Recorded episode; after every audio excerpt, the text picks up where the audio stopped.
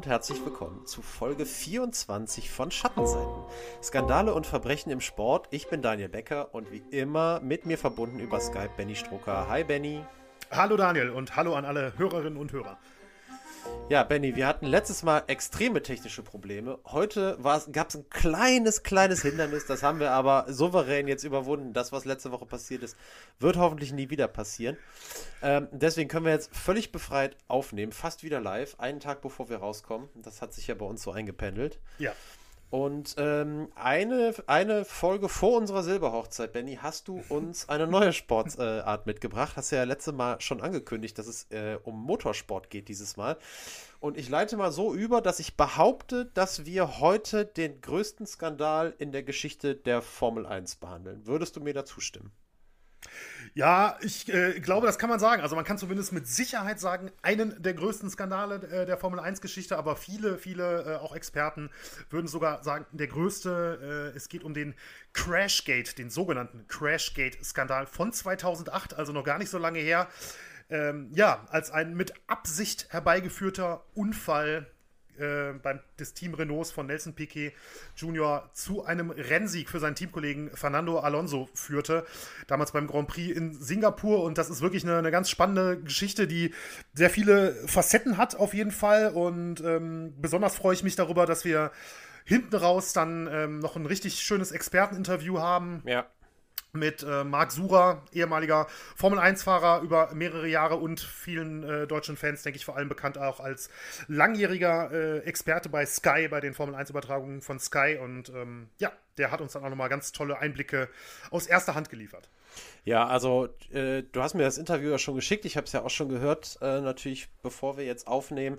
Und vielleicht kann man das unseren Hörern ja auch mal ein bisschen verraten. Wir hatten, ähm, als du gesagt hast, das Thema würdest du gerne machen, überlegt, wen könnte man als Experten dazu holen. Und es gab ja damals in der Saison wirklich eine ganze Menge deutsche Fahrer auch. Ne? Mhm. Also ich kriege, glaube ich, gar nicht mehr alle hin, aber ich weiß, Timo Glock war dabei, Nick Heidfeld war dabei, Adrian Sutil war dabei.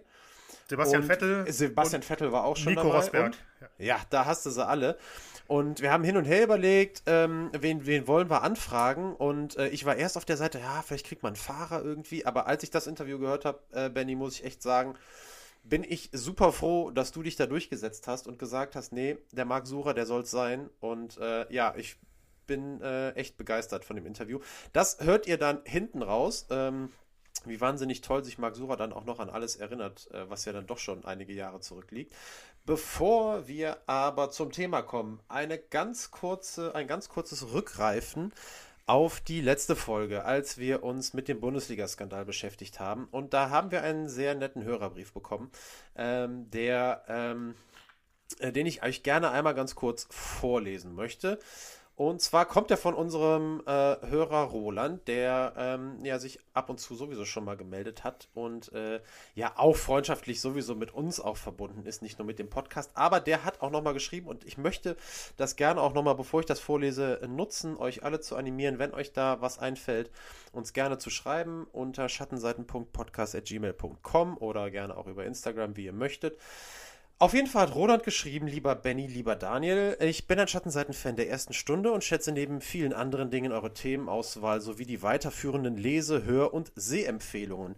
Daher möchte ich allen, denen es ebenso geht, anlässlich der Bundesliga-Skandalfolge das Buch Spieltage des großartigen Ronald Reng zusammen mit Heinz Höhr ans Herz legen. Anhand Höhrs faszinierender Geschichte wird die Geschichte der Bundesliga von den Anfangstagen an erzählt. Hochinteressant, kurzweilig, mitunter verblüffen und wie alles von Ronald grandios geschrieben. Macht unbedingt weiter so und liebe Grüße, äh, Grüße Roland. So, erstmal nochmal vielen Dank für den Hörerbrief und ähm, ich kann da sagen, also der Ronald hatte mir das auch schon mal äh, empfohlen, ist schon einige Zeit lang her und ich habe tatsächlich auch angefangen, das zu hören. Deswegen kann ich euch das auch nochmal eben ans Herz legen. Dass, äh, wer das lesen möchte, ähm, kann das natürlich tun. Wer das aber zwischendrin mal hören will, als Hörbuch ist das bei Spotify zu finden. Und Ronald Reng, äh, ja sowieso würde ich sagen, einer der renommiertesten Sportbuch- oder zumindest Fußballbuchautoren Deutschlands, auch unter anderem geschrieben Der Traumhüter, die Geschichte von Lars Lese, falls das jemand vielleicht schon mal kennt von euch. Benny nickt die ganze Zeit wissen. äh, das steht auch bei mir im Bücherregal, hervorragend. Aber auch Spieltage von Heinz Höher, ehemaliger Fußballspieler in der Bundesliga, lange für Bayer Leverkusen und aber auch ähm, Trainer, unter anderem vom VfL Bochum Und ähm, ja, ist auch eine sehr, sehr persönliche Geschichte. Also möchte ich mich dem Tipp von Roland da gerne anschließen. Das lohnt sich. So, damit hätten wir das erstmal geklärt. Und jetzt kommen wir also zum Motorsport. Benny Crashgate-Skandal 2008. Äh, hier die, die äh, schwarz-weiß karierte Flagge wird jetzt hier. Nee, gar nicht wahr. Das kommt erst am Ende. Wir machen die Ampel an. Die Ampel ist jetzt noch auf Rot und ich halte den Mund und dann geht sie auf Grün und dann kann es losgehen. Okay, also ohne Einführungsrunde offensichtlich. Ähm, da oh muss ja, natürlich, müssen die habe ich, ja, hab ich ja gemacht. Die jetzt. Reifen jetzt schnell warm werden.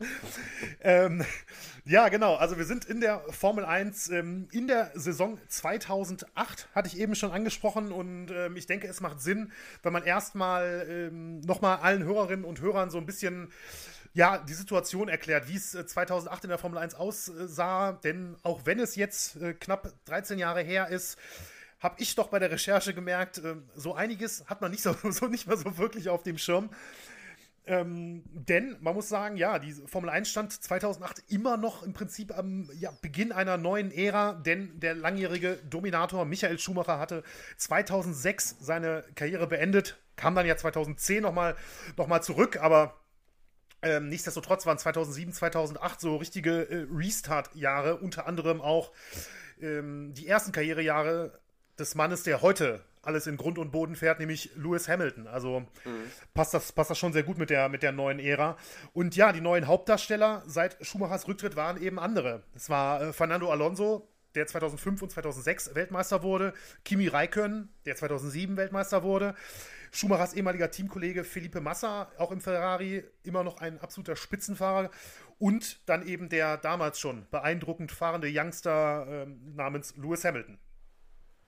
Ja, in der Konstrukteurswertung äh, gab es 2008 einen echten Dreikampf zwischen Ferrari, McLaren, Mercedes und BMW Sauber. Also durchaus eine Konstellation, auch wenn man sich allgemein die Rennsiege von damals nochmal in der Übersicht anguckt, von der man, glaube ich, in der Formel 1 ein bisschen träumen könnte in den letzten Jahren, die ja doch dann häufig ein bisschen einseitig geworden sind, was, ähm, was den Kampf um die Weltmeisterschaft angeht.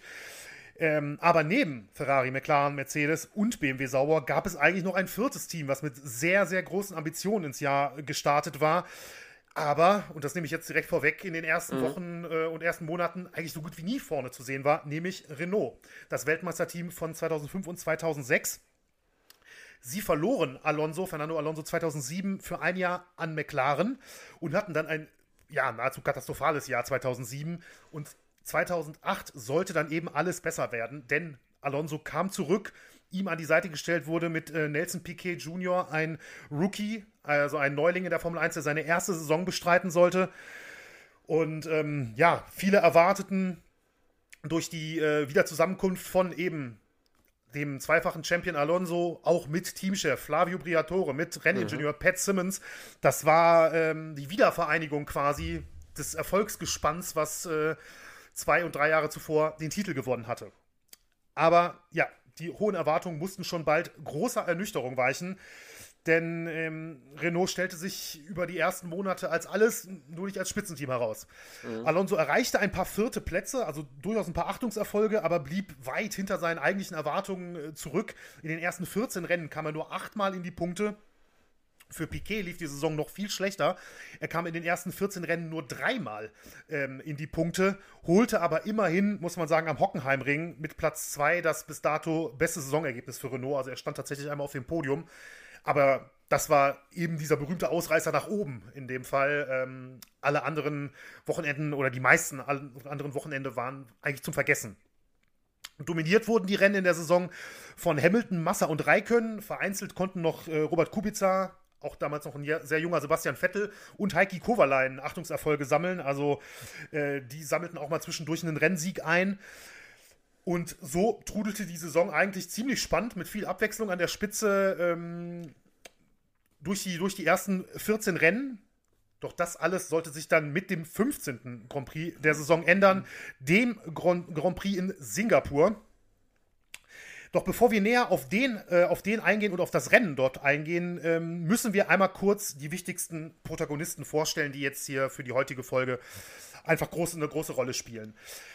Das sind nämlich eben die schon erwähnten Nelson Piquet Jr., Fernando Alonso, dann Teamchef von Renault, Flavio Briatore und der Renningenieur Pat Simmons. Ja, die Fahrer. Piquet äh, Junior war wie gesagt Rookie 2008 in der Formel 1. Er ist der Sohn des dreimaligen Formel 1 Weltmeisters Nelson Piquet oder jetzt könnte man vielleicht sagen Nelson Piquet Senior, damit es keine Verwirrung gibt, mhm. der ähm, 1981, 1983 und 1987 dreimal den Fahrer-WM-Titel mit nach Hause nehmen konnte. Piquet Junior ist äh, Brasilianer, wurde aber am 27. Juli 1985 in Heidelberg in Deutschland geboren. Ach, okay. Ja, er begann äh, 1993 mit dem Kartsport und startete dann in kleineren Formelserien wie der Formel 3 Südamerika oder der äh, britischen Formel 3. Und 2005 äh, machte er dann erstmal ein bisschen größer auf, mich, auf sich aufmerksam in der wirklich hochklassig besetzten GP2-Serie. Das ist heute die Formel 2. Ähm, damals fuhr er unter anderem gegen Nico Rosberg und ein Jahr später wurde er dort sogar starker Gesamtzweiter hinter eben Lewis Hamilton. Also galt zweifellos ähm, als, als ein großes Talent, was auch wirklich was liefern konnte und jetzt keiner, sage ich mal, der aufgrund seines Namens ähm, vielleicht mal ein Cockpit gekriegt hat oder sowas. Ja, nachdem äh, Piquet Junior äh, zuvor bereits mehrfach als Testfahrer in der Formel 1 eingesetzt wurde, erhielt er dann für das Jahr 2007 einen offiziellen Vertrag als Ersatzfahrer und auch Testfahrer bei Renault und wurde dann 2008 eben als Stammfahrer quasi ins Formel 1-Team von Renault berufen. Zu dem Zeitpunkt war sein neuer Teamkollege, äh, Teamkollege der angesprochene Fernando Alonso. Ein damals schon absoluter Superstar, nicht nur in Spanien, sondern absolut in der ganzen Motorsportwelt. Weltmeister 2005, 2006. Alonso ist vier Jahre älter als Piquet, wurde 1981 in Spanien geboren und er begann sogar schon im Alter von drei Jahren mit, äh, mit dem Kartsport. Da sammelte er seine ersten Erfahrungen fuhr bis 1999 ähm, in, in, in Kartkreisen, wechselte dann in den Formelsport, fuhr dort 2000 in der äh, Formel 3000 und damals schon bereits als Testfahrer in der, in der Formel 1 für das äh, ehemalige Team Minardi. Ich weiß nicht, ob, Daniel, ob du dich da noch ja, dran erinnern kannst. Das kenne ich noch. Das ja. ist so ein Team, das habe ich jetzt im Hinterkopf immer abgespeichert als ganz hinten. Ja, das ist, glaube ich, so, dass, das ist das Haas-Team der letzten Saison sozusagen äh, von vor zwölf Jahren oder so. Oder ja, nee, von vor 20 noch. Jahren 15, sogar. Ja. 15, 20 Jahren, ja. Ja. Ähm, ja, und im selben Jahr 2000 unterschrieb ähm, Alonso eben auch einen Managementvertrag bei Flavio Briatore, dem damaligen äh, Formel 1 Teamchef von Benetton, der 1994 und 95 in dieser Funktion auch mit Michael Schumacher Weltmeister wurde, also die ersten beiden äh, WM-Titel von Michael Schumacher als Teamchef begleitete. 2001 gab Alonso sein äh, Formel 1-Debüt für Minardi und 2002 wurde er dann bereits äh, Testfahrer bei Renault. Dort erhielt er dann einen Vertrag bis 2006 und kam 2003 wirklich als Stammfahrer in die Formel 1.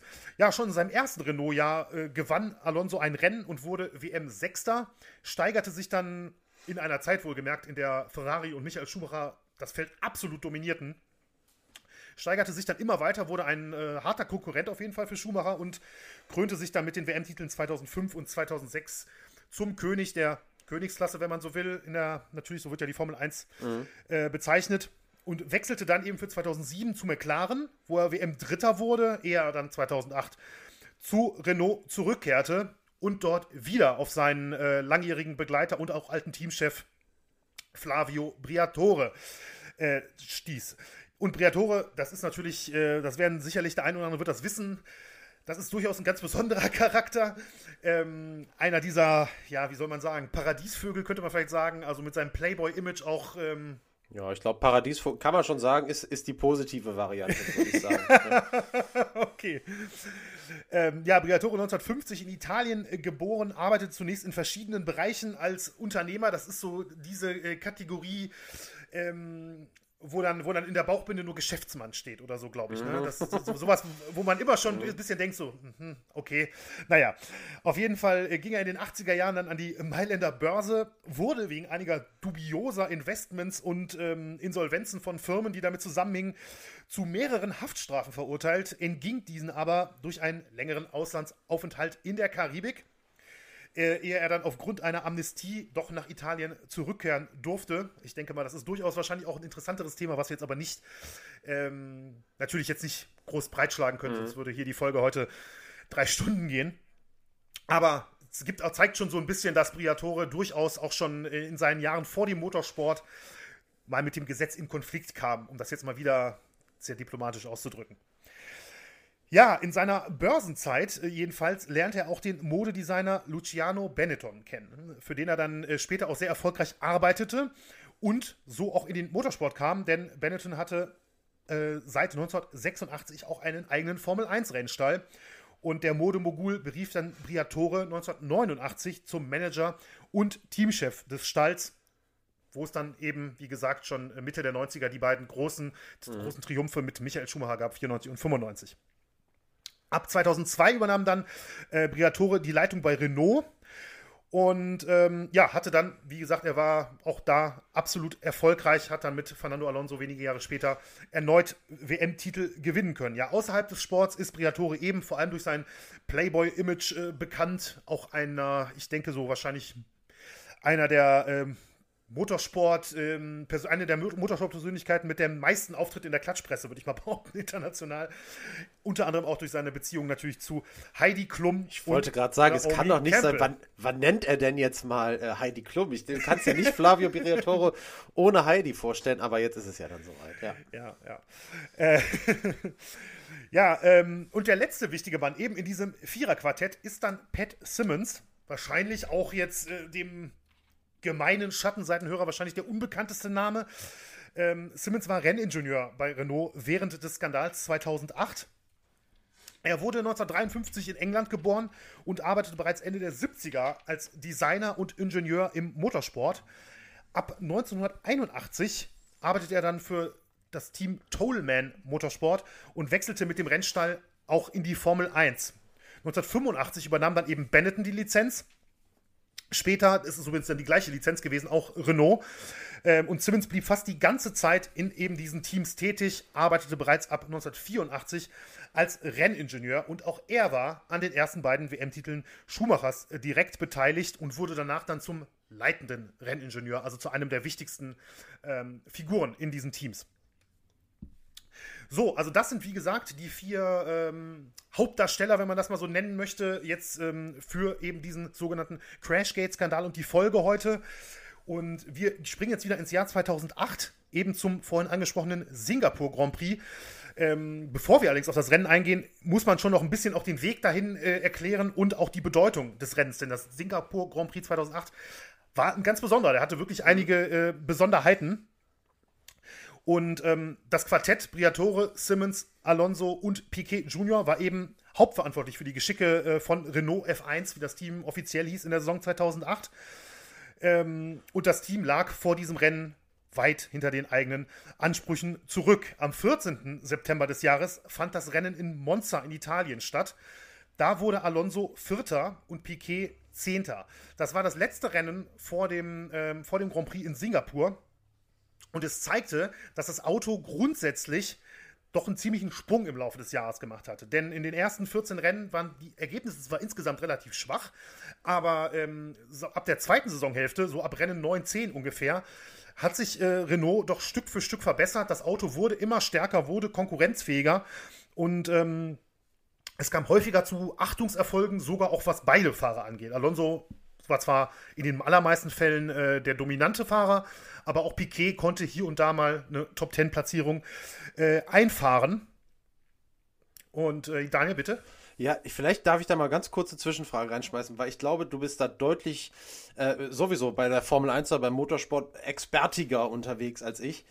Ähm, diese, wenn du sagst, Renault hat es geschafft, äh, sich während der Saison äh, zu verbessern, ist das eine Geschichte, also heute, wenn ich jetzt gerade, jetzt gerade laufen die Testfahrten nämlich äh, für die neue Saison und irgendwie weiß man schon, man wusste schon Ende des letzten Jahres, wegen irgendwelcher bestimmten Regeländerungen, Ferrari wird auch dieses Jahr nicht konkurrenzfähig sein. Das Ganze vermittelt mir das Gefühl, man kann sich heute gar nicht mehr während der Saison verbessern. War, war das früher grundsätzlich anders oder war das was Besonderes, dass sich da Teams während der Saison ähm, verbessern konnten? Also, ähm, ich hoffe, dass es jetzt nicht zu viel gefährliches Halbwissen ist, aber ähm, meiner Erinnerung nach äh, ist, es, ist es früher häufiger der Fall gewesen, dass, dass Teams einfach auch durch Weiterentwicklung von Teilen und so weiter, die, die Ingenieure im Hintergrund ähm, haben ja durchweg, äh, arbeiten ja durchweg an dem Auto, versuchen ja durchweg das Auto zu verbessern. Und ähm, ich hätte jetzt spontan behauptet, gut, ich meine, das mag jetzt natürlich. Äh, nicht wirklich durch, durch Ergebnisse äh, unbedingt belegbar sein, aber ich würde jetzt spontan behaupten, das ist auch heute nicht groß anders. Also man mag vielleicht in Frage stellen, wie groß die Leistungssprünge sind, ob wirklich ein Auto ich sag mal, was, was vorher nur Platz 6 erreichen konnte, jetzt ein bisschen plump gesagt, äh, zu einem Siegauto wird, das ist sicherlich unwahrscheinlich. Aber ähm, grundsätzlich hätte ich jetzt vom Gefühl her, da kann mich sicherlich der ein oder andere Hörer vielleicht verbessern, der, der äh, noch viel tiefer im Motorsport steckt, hätte ich jetzt vom Gefühl her gesagt, dass sich da nicht so viel geändert hat. Hm, okay, ja, dann können, dann können ja äh, Hörerinnen und Hörer, die es anders wissen oder besser anders wissen, kann man nicht. Man kann entweder wissen oder nicht wissen. Die es besser wissen, können uns das ja dann schreiben. Aber ähm, ich, ich vertraue dir dazu 100%, Benny. Ja, würde ich nicht machen, aber. ja, gut, dann kommt dann weiter im Skript. Ja, also, ähm, wie gesagt, 2008, das Auto äh, wurde im Verlauf der Saison, Saison deutlich besser. Um, sah allerdings immer noch nicht nach einem Siegauto aus. Das haben jetzt auch die Ergebnisse zum Beispiel in Monza gezeigt. Alonso Vierter, Piquet Zehnter. Das sind ja gute Ergebnisse, gar keine Frage. Damit gehört man zu den, äh, zu den vier, fünf besten Teams im Feld. Aber für ganz nach oben reicht es ja normalerweise dann trotzdem nicht. Da ist ja dann auch nochmal ein paar Level, ähm, wo es dann wirklich besonders schwer wird, wenn jetzt nicht besondere Umstände mit im Spiel sind. Und äh, besondere Umstände ist eigentlich ein gutes Stichwort, denn zwei Wochen später geht es dann eben zum Rennwochenende nach Singapur. Das ist das Wochenende um den 28. September 2008 gewesen. Und es war äh, wie schon einmal angesprochen, ein ganz besonderes Rennen und das aus mehreren Gründen. Denn es war der erste WM-Grand Prix der Formel 1 in Singapur überhaupt. Es gab zwar an den Anfang der 70er Jahre mal ein paar Rennen da, gehörten allerdings ähm, nicht zur Weltmeisterschaft und deswegen waren auch keine, keine besonderen, äh, besonders bekannten Namen dabei.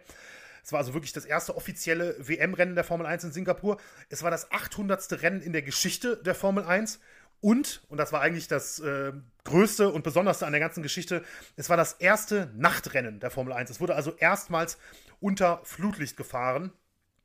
Und äh, da werden wir nachher im Gespräch mit äh, Marc Sucher auch noch ein paar tolle Einblicke geben, was auch das, äh, ja, was da wirklich für besondere Umstände geherrscht haben, denn da gab es ja einige Fragen, äh, was, was das angeht. Wie wird das funktionieren mit den Autos, mit diesen, ja, Wahnsinnsraketen einfach nur, ähm, wirklich bei Nacht und Flutlicht zu fahren?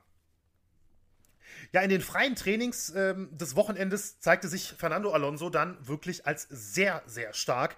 Er dominierte zwei der drei Trainings und galt plötzlich sogar als heißer Kandidat für einen Sieg oder zumindest für das Podium. Denn äh, er, das Auto und er, offensichtlich äh, auf der Strecke hat das gut funktioniert, waren absolut konkurrenzfähig. Ähm, Im ersten Qualifying wurde er dann Sechster während äh, Piquet schon im ersten Qualifying mit Platz 16 das sogenannte Q2 verpasste. Und da vielleicht auch noch kurz zwei Sätze zum Modus. Wer da jetzt äh, stirnrunzelnd sitzt, weil er, weil er die Formel 1 nicht so viel, nicht so häufig verfolgt oder gar nicht verfolgt. Ähm, es gibt heute wie damals im, in den Qualifikationen für den Startplatz im Rennen ähm, drei Qualifyings, das Q1, das Q2 und das Q3 und es fallen nach jedem ähm, fallen Fahrer raus oder beziehungsweise nach Q1, nach Q2 und, nach, und bei Q3 wird dann die endgültige Startformation ähm, der Top 10 herausgefahren. Das heißt, wenn jetzt 22 Fahrer in Q1 starten, kommen nur die 15 Besten in den zweiten Modus, dann nur die 10 Besten in den dritten Modus und zum Schluss fahren dann eben die 10 Besten um die Top 10 Platzierung. Das heißt, äh, wie gesagt, Piquet schied direkt aus. Ähm, Alonso wurde Sechster, was jetzt ähm, zwar natürlich reichte, um weiterzukommen, aber jetzt eigentlich nicht seinen Ansprüchen genügen sollte. Ist aber jetzt auch nicht ungewöhnlich, dass, ähm, dass man der, im ersten Qualifying nicht alles raushaut, wenn man davon ausgeht, dass man äh, problemlos weiterkommt. Aber, und das war dann eben ähm, richtig verhängnisvoll für Alonso, in Q2 wurde er dann wirklich vom Pech verfolgt, denn er konnte keine einzige Runde fahren und musste mit einem technischen Defekt aufgeben. Das heißt, ähm, ohne Wertung im zweiten Qualifying äh, ins, ins, Ziel kommen, in Anführungszeichen, bedeutet dann für ihn Startplatz 15. Und äh, beide Renaults standen somit auf 15 und 16 und das Wochenende schien eigentlich gelaufen. Also zu dem Zeitpunkt Gerade auch in einem äh, relativ engen Stadtkurs, jetzt nicht so dramatisch eng wie Monaco, aber auch Singapur ist ein, äh, ist ein Stadtkurs mit ähm, jetzt nicht gerade den allermeisten Überholmöglichkeiten. Gelten eigentlich 15 und 16 damit ganz im Prinzip, sage ich mal, ein bisschen plump schon, ähm, schon das nächste Rennen planen im Hinterkopf. Ja, aber das sollte äh, sich als großer Trugschluss herausstellen, dass, dass da nichts zu holen ist. Ähm, und bevor wir jetzt auf den Rennsonntag eingehen, diesen besonderen äh, Tag in der Formel 1-Geschichte, legen wir, wie äh, unsere Hörer das einfach schon kennen, auch eine kleine Pause ein und kehren dann zurück zur Formel 1 nach Singapur.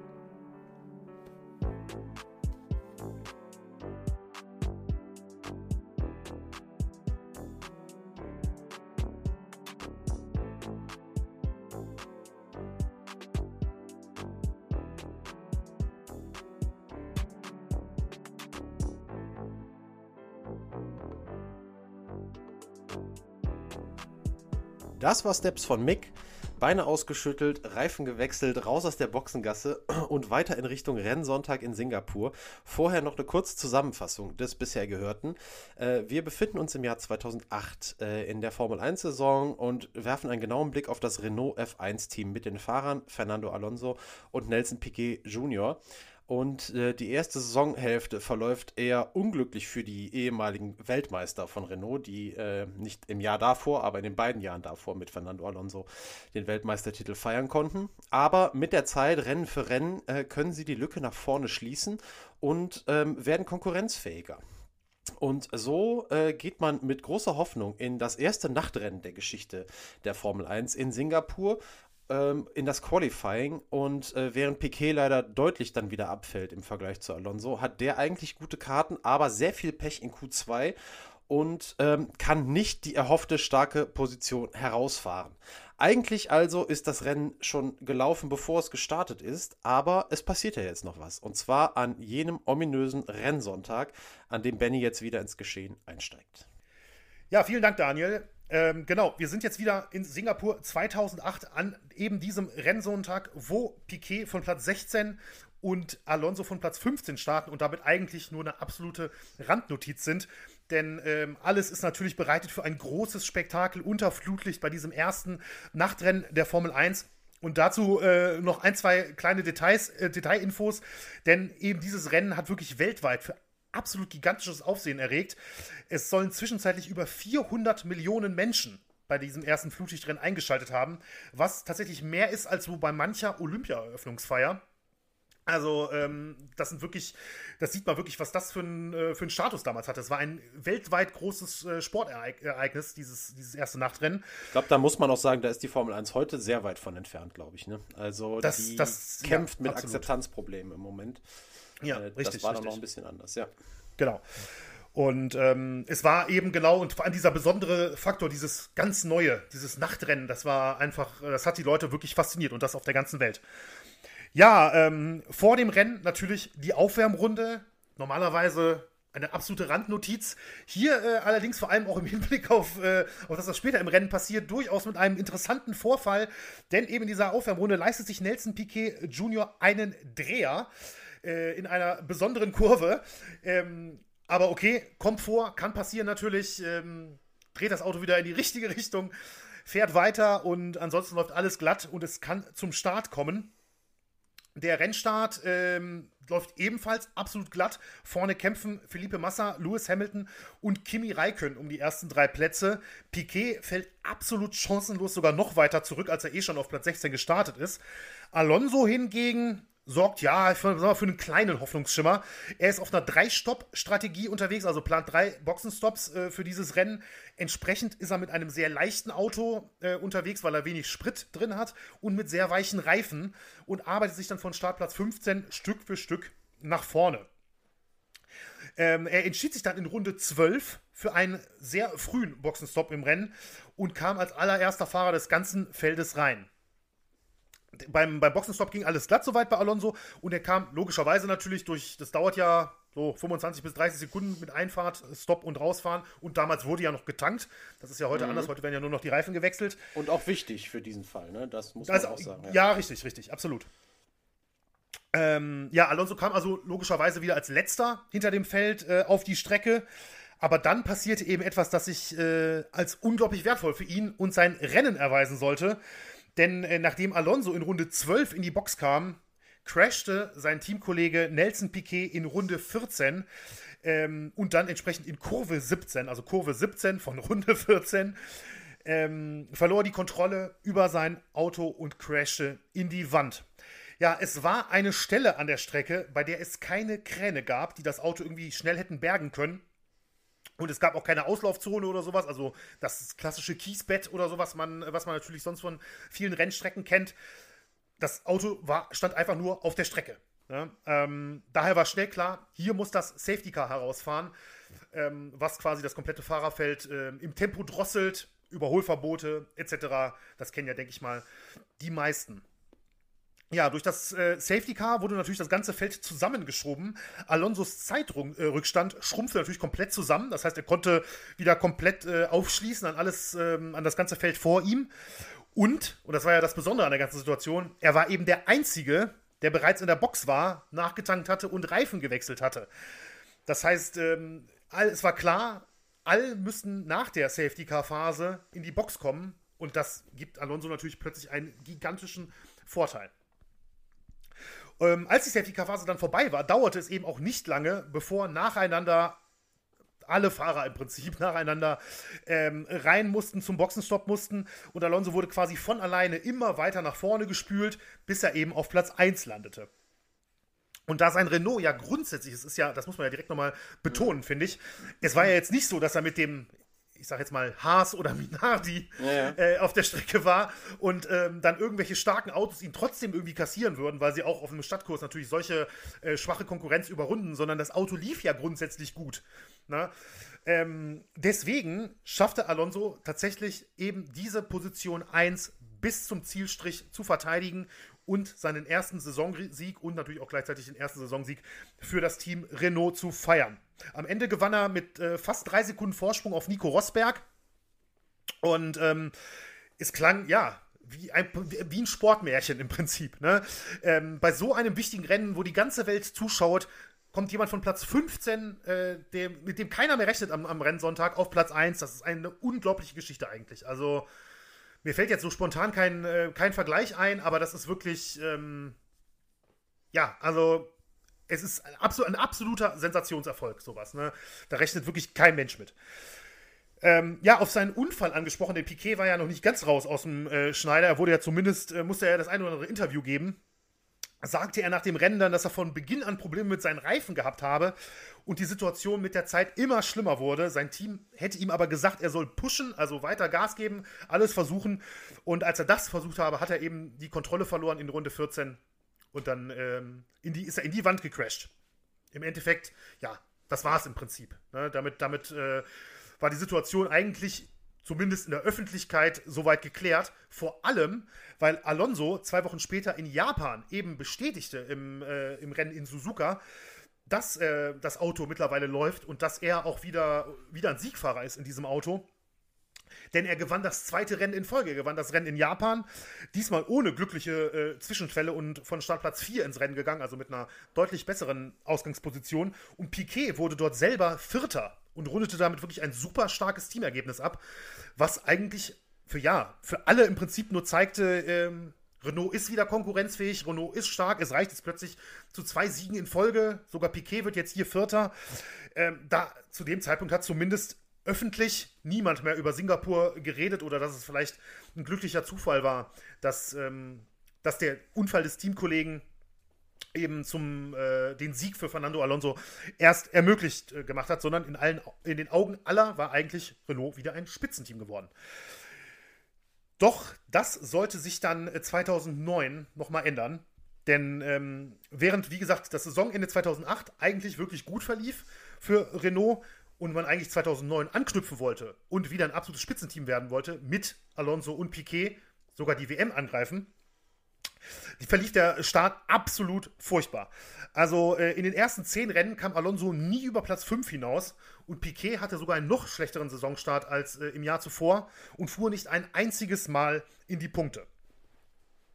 Nach dem zehnten Saisonrennen am 26. Juli in Ungarn wurde Piquet dann von Renault entlassen und durch den Franzosen Romain Grosjean ersetzt.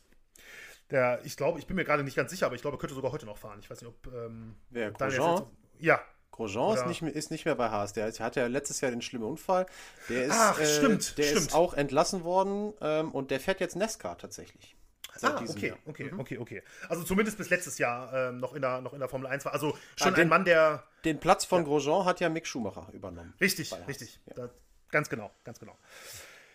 Ähm, ja, also wie gesagt, Piquet wurde ähm, nach dem 10. Saisonrennen in Ungarn entlassen von Renault, durch Grosjean ersetzt. Und Piquet ging nicht im Guten mit Renault auseinander.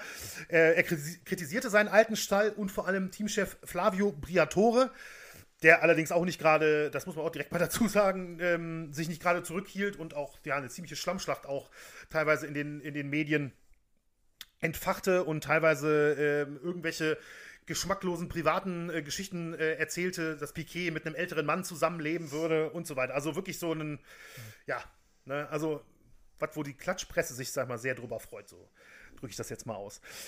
Aber Piquet äh, hatte noch den wirklich schwersten Pfeil im Köcher, denn ähm, er hatte, wahrscheinlich hatte äh, Priatore niemals damit gerechnet, dass Piquet sich damit quasi selber belasten würde.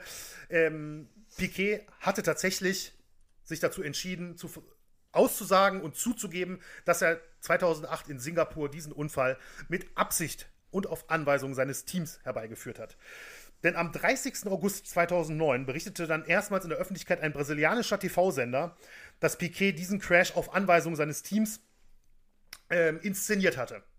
Die Nachricht verbreitete sich natürlich wie ein Lauffeuer. Die FIA, also der Automobil-Weltverband, äh, kündigte umgehend eine Untersuchung an, und am 4. September 2009, also fast ein Jahr äh, nach dem ominösen Rennen in Singapur, wurde der Renault-Stall dann erstmals offiziell der Manipulation beschuldigt. Am 10. September äh, sagte Piquet offiziell zum Fall aus und bekräftigte seine Vorwürfe nochmal. Und die äh, Renault-Verantwortlichen wurden dann für den 21. September vorgeladen, schwiegen bis dahin allerdings zu allen, zu allen Vorwürfen. Also von, von Renault gab es im Prinzip gar keine Aussage zu diesem Zeitpunkt. Zeitgleich wurde dann allerdings äh, ein Statement von Piquet oder das wirklich das entscheidende Statement von Piquet veröffentlicht, dass dieser bereits am 30. Juli schriftlich äh, an die FIA gesandt hatte. Und darin erklärt er dann äh, wirklich detailliert seine Sicht der Dinge. Und ähm, ja, Daniel war so nett, dass für uns, da wir ja logischerweise ein Audiomedium sind, ähm, gab es jetzt keine andere Möglichkeit, als ähm, das einmal einzulesen, dieses Statement. Also müsst ihr euch jetzt quasi vorstellen, wie äh, während ich ja ein Bundesliga-Torwart war, ist äh, Daniel jetzt ein äh, ehemaliger Formel-1-Fahrer, der ähm, überraschenderweise auch relativ gut Deutsch spricht. Er ist ja immerhin in Deutschland relativ geboren. Relativ vor allem. Und ähm, ja, deswegen jetzt äh, Daniel quasi als Nelson Piquet Jr. mit dem äh, Statement, was dieser eben getätigt hat am 30. Juli 2009 zu, den, zu der ganzen Situation und den Vorwürfen an sein Team. Während des Grand Prix von Singapur wurde ich von Herrn Flavio Briatore, der sowohl mein Manager wie auch der Teamchef des ING Renault F1-Teams ist, sowie von Herrn Pat Simmons, technischer Direktor des ING Renault F1-Teams, gebeten, absichtlich einen Unfall herbeizuführen, um das Abschneiden des ING Renault F1-Teams bei der betroffenen Veranstaltung zu verbessern. Ich stimmte diesem Vorschlag zu und krachte mit meinem Auto in Runde 14 des Rennens in die Mauer. Der Vorschlag, absichtlich einen Unfall herbeizuführen, wurde mir kurz vor Beginn des Rennens unterbreitet, als ich von Herrn Briatore und Herrn Simmons in Herrn Briatores Büro bestellt wurde. Herr Simmons hat mich im Beisein von Herrn Briatore gefragt, ob ich dazu bereit wäre, mein Rennen zu opfern und ein Safety Car zu verursachen. Jeder Formel 1 Rennfahrer weiß, dass das Safety Car auf die Strecke kommt, wenn es einen Unfall gibt, bei dem die Strecke durch Teile oder ein stehendes Auto blockiert ist, und zwar an einer Stelle, auf der man ein beschädigtes Auto nur schwer bergen kann, wie es hier der Fall war. Zum Zeitpunkt dieser Unterhaltung befand ich mich in einem sehr fragilen und emotionalen Geisteszustand. Dieser Geisteszustand wurde dadurch ausgelöst, dass mir Herr Briatore nicht mitteilen wollte, ob mein Fahrervertrag für das nächste Rennjahr verlängert wird, wie dies üblicherweise gegen Jahresmitte der Fall ist. Stattdessen bat mich Herr Briatore wiederholt darum, eine Option zu unterzeichnen, was bedeutete, dass ich in der Zwischenzeit nicht mit anderen Teams verhandeln durfte. Er setzte mich regelmäßig unter Druck, diese Option zu verlängern und bestellte mich während dieser Verlängerungen regelmäßig in sein Büro, selbst an Renntagen, in Momenten höchster Konzentration und Entspannung vor dem Rennen. Dieser Stress wurde dadurch untermauert, dass ich mich nur als 16. für den Grand Prix von Singapur qualifiziert hatte, also war ich mir meiner Zukunft im Renault-Team sehr unsicher. Als ich gebeten wurde, einen Unfall zu verursachen, um dem Team zu helfen, akzeptierte ich das, weil ich dachte, es würde meine Situation im Team während dieser entscheidenden Phase in der Rennsaison verbessern. Zu keinem Zeitpunkt wurde mir von irgendjemandem gesagt, dass mein Rennvertrag garantiert verlängert wird oder ich einen anderen Vorteil erhalte, wenn ich einen Zwischenfall verursache. In diesem Zusammenhang dachte ich aber, es würde mir dabei helfen, mein Ziel zu erreichen. Daher stimmte ich zu, den Zwischenfall zu verursachen. Nach dem Meeting ging Mr. Simmons mit mir in eine ruhige Ecke und zeigte mir anhand einer Streckenkarte die genaue Stelle, an der ich crashen sollte. Die Stelle wurde ausgewählt, weil es dort keine Kräne gab, die das Auto schnell hätten bergen können, und auch keine Auslaufzone gab, wo Rennmarshals das Auto hätten hinschieben können. Es war also so gut wie sicher, dass ein Crash an dieser Stelle eine Safety-Car-Phase auslösen würde. Mr. Simmons sagte mir außerdem genau, in welcher Runde sich der Unfall ereignen müsse, damit die Strategie mit Mr. Fernando Alonsos Boxenstopp kurz davor genau aufgehen würde. Diese Strategie war erfolgreich und Mr. Alonso gewann den Grand Prix 2008 in Singapur.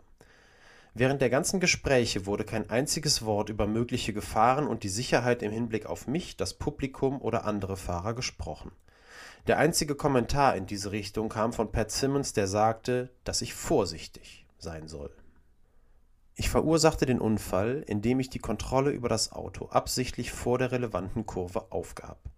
Um sicherzustellen, dass ich den Zwischenfall in der richtigen Runde verursachte, fragte ich das Team am Funk mehrere Male nach einer Bestätigung der aktuellen Runde, was ich normalerweise nie tat. Weder ich noch jemand anderes haben sich während des Unfalls verletzt. Ja, so viel zu Nelson Piquet Juniors Statement und seinen ähm, ja, schwerwiegenden Anschuldigungen, aber auch detaillierten Erklärungen zu allem, wie es abgelaufen ist, was ihn dann auch wirklich zu einem ähm, sehr glaubwürdigen Zeugen natürlich machte für die FIA. Fernando Alonso übrigens, der natürlich durch den Rennsieg einer der Hauptprofiteure war, der stritt ab, etwas von diesen Plänen gewusst zu haben. Und auch Piquet gab äh, vor der FIA an, dass er nicht glaube, dass Alonso eingeweiht war. Also der war im Prinzip äh, aus dem Schneider, denn am 11. September 2009 wurden dann Alonso und auch Piquet vom damaligen FIA-Präsident Max Mosley freigesprochen. Alonso, weil er eben unschuldig war und Piquet, weil er quasi als Kronzeuge fungierte in der ganzen Geschichte. Renault und vor allem ähm, Briatore schossen dennoch weiter in Richtung Piquet und warfen äh, diesem vor zu lügen, um sich wieder sein altes Cockpit zu erpressen. Das war im Prinzip die Taktik, sag ich mal, von Renault in der ganzen Geschichte. Doch Piquet knickte nicht ein. Vielmehr gab äh, Renault am 16. September dann unter dem Druck der Öffentlichkeit und der FIA bekannt, ähm, dass sie die Anschuldigung bei der geplanten Anhörung am 21. September vor dem Motorsport-Weltrat nicht anfechten würden und Briatore und Simmons das Team bereits verlassen haben. Also Mitte September 2009 waren quasi Briatore und Simmons von Renault ähm, entlassen worden oder zumindest hat man sich darauf geeinigt, dass sie das Team verlassen. Gleichzeitig ähm, verlor Renault auch seinen Hauptsponsor damals, ING, die das Team ebenfalls verlassen haben unter, äh, unter den ganzen Anschuldigungen und damit ja, nicht in Verbindung gebracht werden wollten. Von der FIA wurde das äh, Team Renault dann zu einer zweijährigen Bewährungsstrafe verurteilt.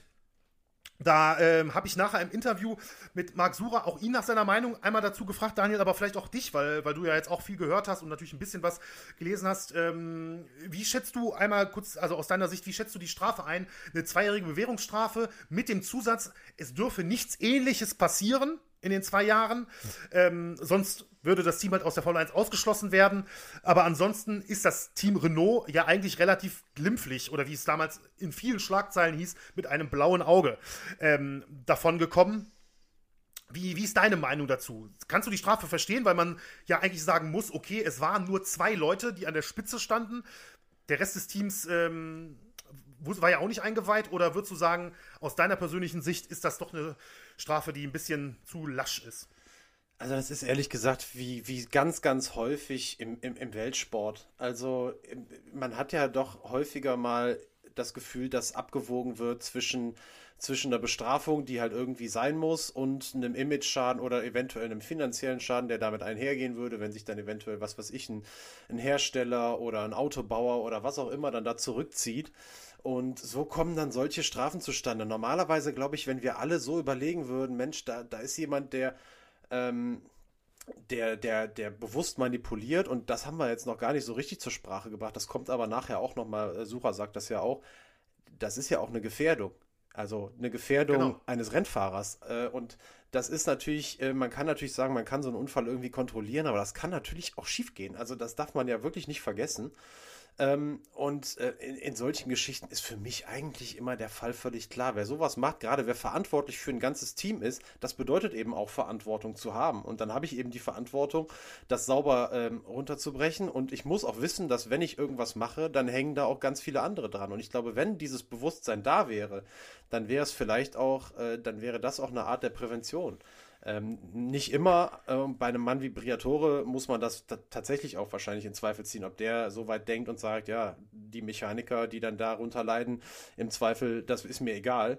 Äh, das kann natürlich sein, aber für mich ähm, sind solche Geschichten immer relativ lächerlich, muss ich sagen. Also für mich ist das eine mhm. viel, viel zu milde Strafe. Mhm. Ja, verstehe ich. Ähm, ja, wie siehst du das denn? Da ja, grundsätzlich, also, nee. Also ich muss auch, muss auch tatsächlich sagen, ähm, wenn man auch überlegt, was, was es auch damals für ein Image-Schaden für die, für die Formel 1 war. Es gab ja damals, soll jetzt auch hier nicht äh, zu viel äh, bedeuten, aber es gab ja auch damals diese riesige Spionageaffäre im Jahr 2007, die quasi McLaren aus der Konstrukteurswertung gestrichen hat.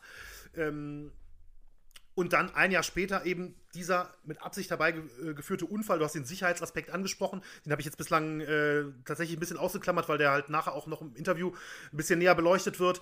Ähm, gar keine Frage. Das ist ähm, ein hochmotorisiertes Auto mit, äh, mit, ich weiß nicht wie viel PS, aber das sind absolute äh, Monsterrennmaschinen. Und auch wenn man natürlich ein Profifahrer ist, kann man das nie, äh, kann man das nie zu 100% kontrollieren. Und es ist ja auch ein, ein durchaus heftiger Einschlag gewesen. Und das ist halt wirklich, ja, nicht, also nicht nur der sportliche Betrugsaspekt kommt da mit rein, finde ich, sondern eben auch ähm, diese Sicherheitsgefährdung. Und ähm, theoretisch könnte ja auch ein Fahrzeug hinter ihm gewesen sein, direkt, oder weißt du, was ich meine, ne? Oder er schlägt anders aus der Mauer raus, als man es jetzt vielleicht vermuten würde aus physikalischer Sicht, sage ich mal. Und da kommt es noch zu einer weiteren Kollision. Da kann man ja jetzt weiter spinnen, das macht jetzt keinen Sinn, aber im Endeffekt, ähm, ich sehe das unterm Strich ganz genauso wie du. Ich würde auch sagen, dass das Team Renault ich sag mal, gut weggekommen ist mit, mit so einer Bewährungsstrafe, die eigentlich für die nächsten zwei Jahre jetzt keinen großen Einfluss auf sie hatte.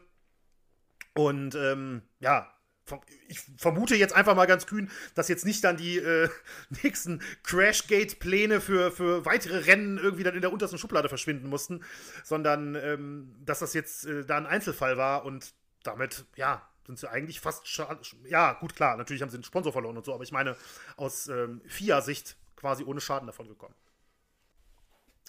So, wer allerdings äh, bestraft werden musste und auch bestraft wurde, waren eben Pat Simmons und Flavio Briatore.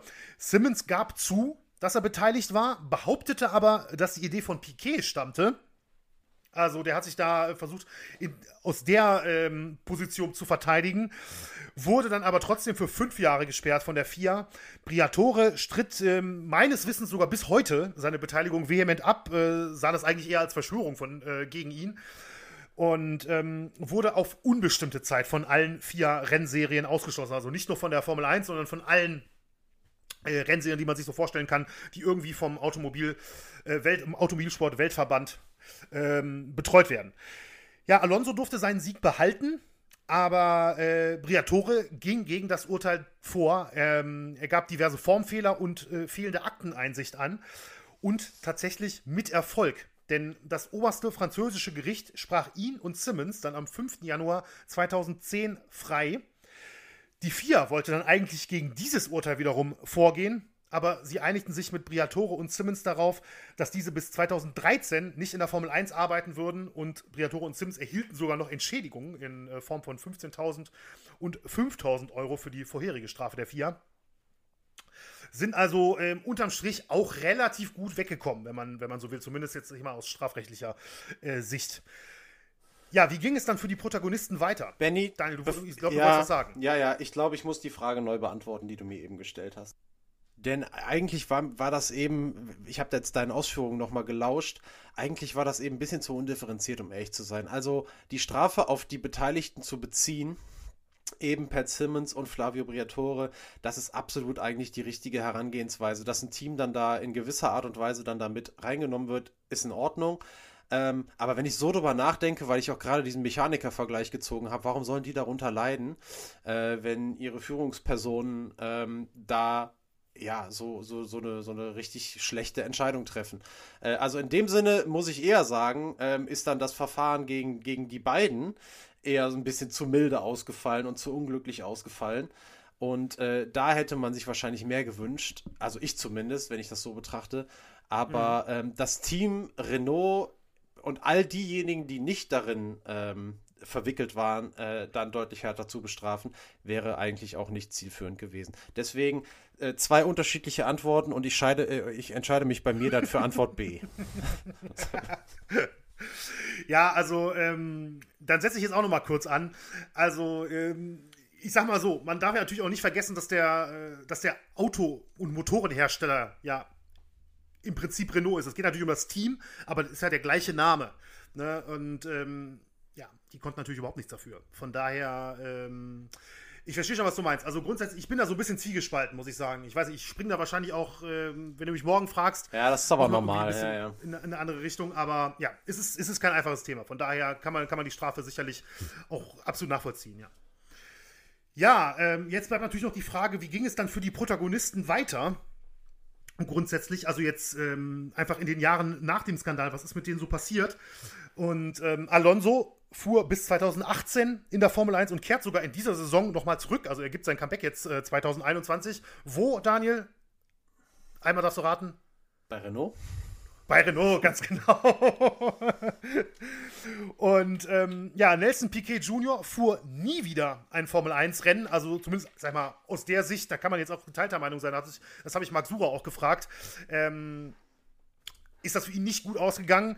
Ähm, er fuhr nie wieder ein Formel-1-Rennen, aber blieb natürlich im Motorsport aktiv. 2010 bis 2013 fuhr er in der NASCAR-Serie und dann in der Saison 2014-15 in der neuen Formel E, also in der elektrischen Formelwagen, wo er dann 2015 sogar der erste Weltmeister wurde und dort bis 2019 fuhr.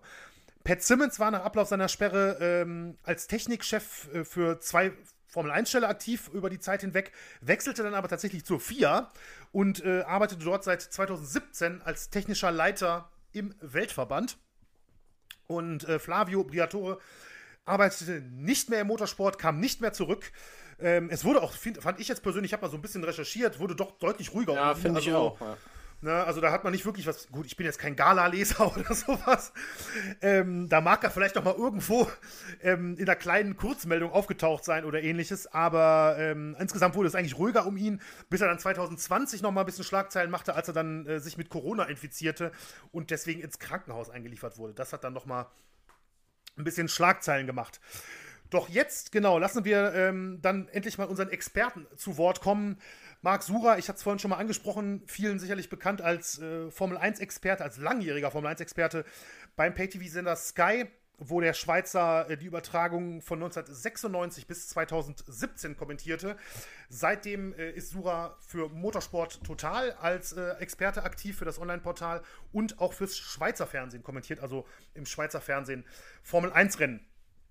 Fuhrer fuhr selbst von 1979 bis 86 in der Formel 1, da mehrere Jahre Seite an Seite mit wirklich absoluten Legenden dazugehören Ayrton Senna, Alain Prost, Niki Lauda oder Keke Rosberg und das ist irgendwie auch ganz, ganz nett in der ganzen Geschichte hier. 1985 war Sura der Teamkollege von Nelson Piquet Senior. Aber jetzt lassen wir Marc Sura selber zu Wort kommen und hören jetzt mal ins Interview rein.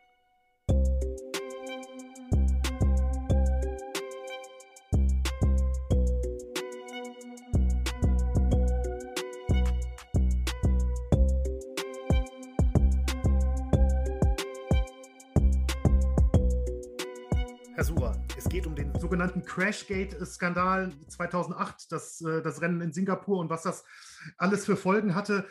als erste Frage mal, äh, weil ich auch gesehen habe, dass das ja ein sehr besonderer Grand Prix war. Es war das 800. Formel 1-Rennen damals in Singapur und auch gleichzeitig ähm, das erste Nachtrennen. Bevor wir auf den eigentlichen äh, Vorfall zu sprechen kommen, können Sie vielleicht mal aus Ihrer Sicht sagen, wie besonders war dieser Grand Prix damals und wie besonders war es auch für die Formel 1, ein Flutlichtrennen zu veranstalten? Ja, wir waren ja vor Ort mit Sky und das war eine Wahnsinnsanlage. Also die diese Lichter, wir sind ja, die sind schon Tage vorher im Einsatz gewesen. Wir sind da nachts um die Strecke äh, gelaufen, haben Aufnahmen gemacht. Das war wirklich äh, eine einmalige Atmosphäre. Mhm. Und äh, auch natürlich die Strecke selbst ist ja wirklich sehr, sehr interessant, wo sie da entlang führt. Es war eine wirklich sehr spezielle Atmosphäre und äh, die, die, auch das Rennen, man hat sich richtig drauf gefreut. Ja, glaube ich. Das war ja auch, äh, ist ja auch optisch dann natürlich ein Highlight, sowas, ne? So, eine, äh, so ein Nachtrennen, mal was ganz Neues gewesen damals. Ja, ja, genau. Das war immer nur die Frage, was passiert, wenn es regnet. Aber mhm. ansonsten war es ja praktisch taghell. Also das mhm. war für die Fahrer wirklich äh, viel besser, als man erwartet hatte, die Beleuchtung. Ähm, inzwischen sind wir es ja gewohnt, aber damals war es natürlich eine große Frage. Blendet das jetzt ein Fahrer? Welches Visier muss er aufsetzen und so weiter? Das war schon ein sehr, sehr spezielles Rennen. Ja, glaube ich. Ja, im Rennen selbst, ähm, jetzt bei uns in der, äh, in der Folge des Podcasts steht natürlich äh, Renault im Fokus jetzt ähm, dafür. Die sind ja eigentlich mit äh, Fernando Alonso und Nelson Piquet Jr. damals sehr schlecht äh, gestartet, also in der Startformation von 15 und 16 ins äh, Rennen gegangen. Ähm, ich habe ein bisschen was gelesen und nochmal gesehen von dem Rennen. Alonso dann mit, mit weichen Reifen sich ein bisschen nach vorne gekämpft, hat sich dann aber für einen sehr frühen Boxenstopp in der zwölften Runde entschieden und dann kam eben der P äh, Crash von Piquet in der 14. Runde. Wie haben Sie grundsätzlich erstmal die Situation äh, damals erlebt, auch mit dem, mit dem Crash? Also es war so, dass er im Training hatte Alonso, der eigentlich in, in den freien Trainings absolut dominiert hat. Die mhm. Strecke mhm. lag ihm, ihm und seinem Auto und man konnte, er war der klare, klare Favorit oder einer der Favoriten. Und man hat dann, äh, hatte dann ein technisches Problem, ist äh, stehen geblieben in der Qualifikation und musste dann von Platz 15 starten. Mhm. Und äh, sein Teamkollege Nelson Piquet Junior der startete direkt dahinter.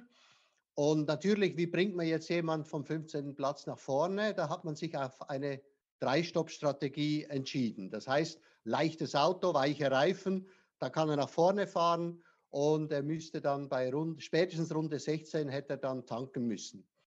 Und äh, ja, und dann ist es sogar früher passiert. Der hat bereits in der zwölften Runde getankt, weil er bei seiner Aufholjagd, er hatte schon vier Autos, glaube ich, überholt und ist dann hängen geblieben hinter Nakashima. Er hing hinter Nakashima fest und hat dann Zeit verloren und dann haben sie ihn früher reingeholt. Ja, und wie durch ein Wunder, eine Runde später crasht dann Nelsinho, wie wir ihn genannt haben, in die, in die Mauer. Mhm. Und äh, das war aber ein heftiger Crash. Kein mhm. Mensch hätte zu dem Zeitpunkt gedacht, dass der Absicht war, weil der hat so hart eingeschlagen, das macht keiner freiwillig. Das, das kann ja auch wehtun. Mhm. Also das war ein richtig böser Crash, wie er da hart in die Mauer einschlug. Rückwärts zwar, aber trotzdem, das, das, das war ein richtiger Knall.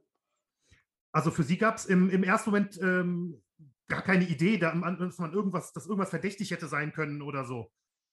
Das Einzige, was verdächtig war, in der Aufwärmrunde zum Start, ja. hat er sich in dieser Kurve gedreht. Ja. Ohne anzuschlagen, einfach ein, ein dummer Dreher. Und als er dann gecrasht hat im Rennen, dann hatten wir das Gefühl, ja, die Kurve liegt ihm nicht. Er hat ein mhm. Problem mit dieser Kurve. Erst viel später natürlich haben wir dann gemerkt, mhm. hallo, der hat geübt. Der hat, der hat da gecheckt in, in der Aufwärmrunde, welcher Gang er braucht und wie viel Gas es braucht, um das Auto rumzuschmeißen. Und äh, das, das ist aber erst viel, viel später, weil im Moment der Crash war viel zu heftig, mhm. als das Absicht hätte sein können. Nicht so wie bei Michael Schumacher in Monaco damals, wo er wo er da angehalten hat in der Rastgas praktisch, ohne, ohne richtig zu crashen. Mhm. Äh, das war offensichtlich. Aber bei so einem heftigen Crash ist keiner auf die Idee gekommen, dass es Absicht war. Ja, ähm, es sind ja dann auch ähm, später, also 2009 hat ja dann äh, Piquet eben diese Anschuldigungen äh, veröffentlicht und auch Statements abgegeben. Da sind ja dann auch Telemetriedaten ähm, veröffentlicht worden, wo man gesehen hat, dass er ja ungewöhnlich Gas gegeben hat, dann in dem Moment bei dem, bei dem Kurvenausgang ähm, hätte da nicht, sag mal, die hat ja das Team schon sofort, oder ich weiß nicht genau, wie das natürlich ist, das wissen Sie viel besser, aber ähm, hätte es da nicht innerhalb von, von Renault schon irgendwie ähm, ja, stutzige Blicke geben müssen, als man diese Telemetriedaten gesehen hat? Das war ja ein ungewöhnliches Verhalten dann. Ähm, sein Renningenieur, die Aussage kann ich mich noch erinnern, dass er gesagt hat, es war komisch, dass er nicht vom Gas gegangen ist beim Dreher. Mhm. Weil die normale Reaktion ist ja vom Rennfahrer, geht vom Gas und steht auf die Bremse und er ist auf dem Gas geblieben. Das war komisch.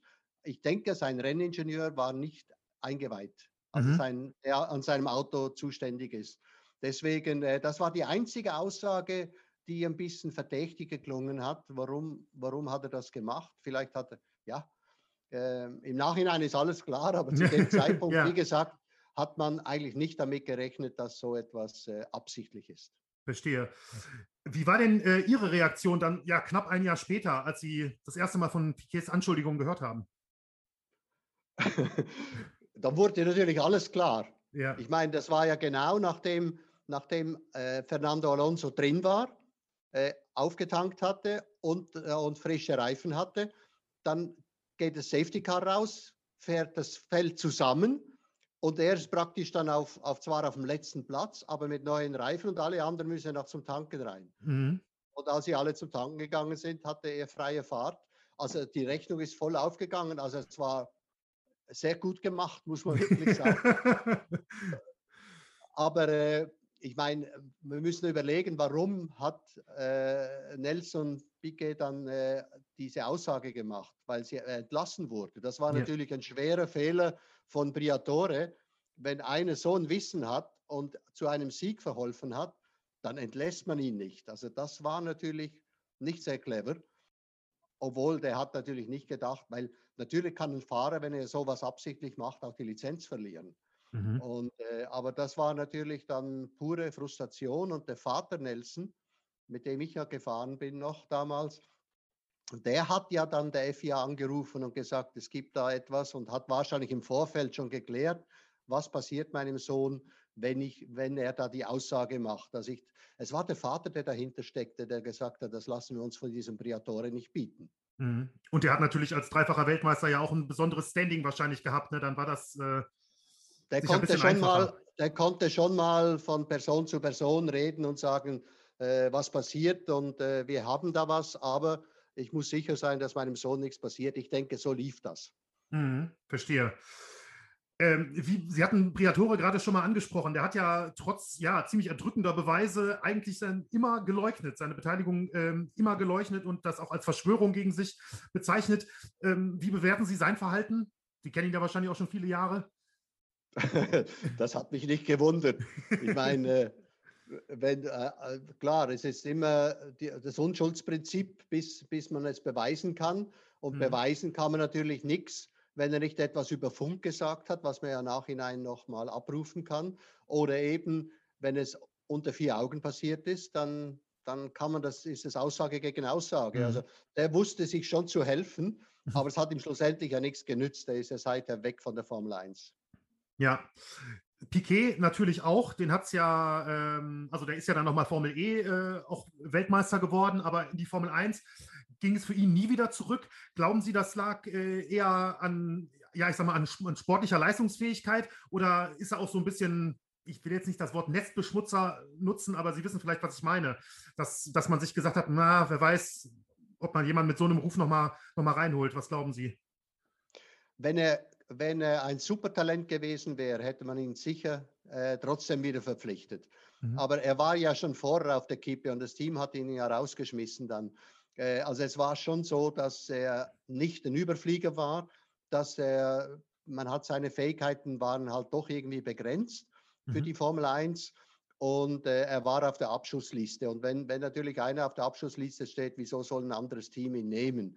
Also das, glaube ich, das hat sich erübrigt, einfach weil seine Leistungen nicht hervorragend waren. Er hat natürlich gegen, wer neben Alonso fährt, hat immer ein Problem. Mhm. Also Das war natürlich schwierig für ihn, weil Alonso ist äh, ein absoluter Leader, der will alles für sich haben und äh, der andere kriegt den Rest. Aber er war natürlich auch in dem Zeitpunkt, war Alonso auch super schnell, er war richtig gut. Ja, hat er ja auch, genau, wo Sie Alonso ansprechen, der hat ja auch das nächste Rennen dann noch gewonnen. Das hätte ja, ähm, das sieht ja jetzt, ich sag mal, rückwirkend betrachtet jetzt erst recht nicht so aus, als wenn er es nötig gehabt hätte in, in Singapur. Und ich, ähm, Sie sagten ja auch schon am Anfang, dass er in den Trainings dominiert hat und schnell war. Ähm, er musste ja trotzdem noch sehr viel leisten. Also ich denke mal, ähm, also es ist ja, gibt ja keinerlei Anzeichen, dass Alonso in irgendeiner Form äh, eingeweiht war in, in diesen ganzen äh, Prozess. Und er musste ja trotzdem ein herausragendes Rennen fahren, um dann, dann hinterher zu gewinnen. Also ich denke, sein, sein Sieg wird, wird dadurch nicht geschmälert. Oder wie schätzen Sie das ein? Nein, also wir haben, wir haben uns alle wirklich, er hat uns sehr leid getan im Training, als er dieses Problem hatte. Und eigentlich ist das Rennen auf dem Stadtkurs gelaufen, wenn man so weit hinten startet. Da mhm. hat man eigentlich keine Chance zu gewinnen. Und ja, das war halt eine glückliche Fügung.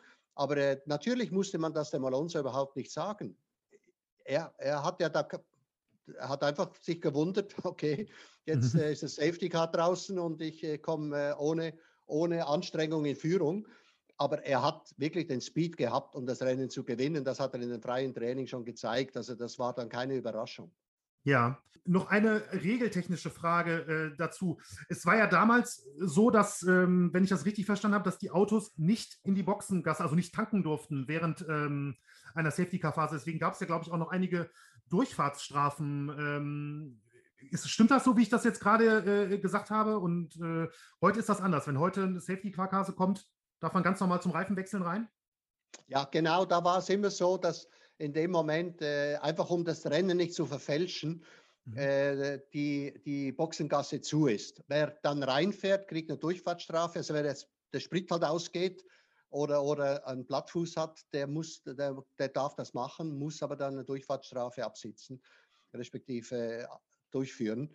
Ähm, das war damals die Regel, genau. Und das hat mhm. natürlich wahnsinnig geholfen, weil sonst hätten die anderen ja alle in der Safety-Car-Phase sofort reinfahren können und wären dann vielleicht mit Glück vor Alonso geblieben. Und äh, das hat dann äh, den Ausschlag gegeben, dass er in Führung ging, nachdem die anderen dann zum Tanken mussten. Okay. Ähm, das Team Renault erhielt ja damals dann eine zweijährige Bewährungsstrafe. Briatoria wurde erstmal auf unbestimmte Zeit äh, gesperrt, Simmons für fünf Jahre. Später hat ja dann ein oberstes französisches Gericht diese Strafe zumindest aufgehoben. Aber ähm, schätzen Sie die Strafe für Renault als ausreichend ein und wurde der Fall auch in Ihren Augen in ausreichendem Maße aufgeklärt?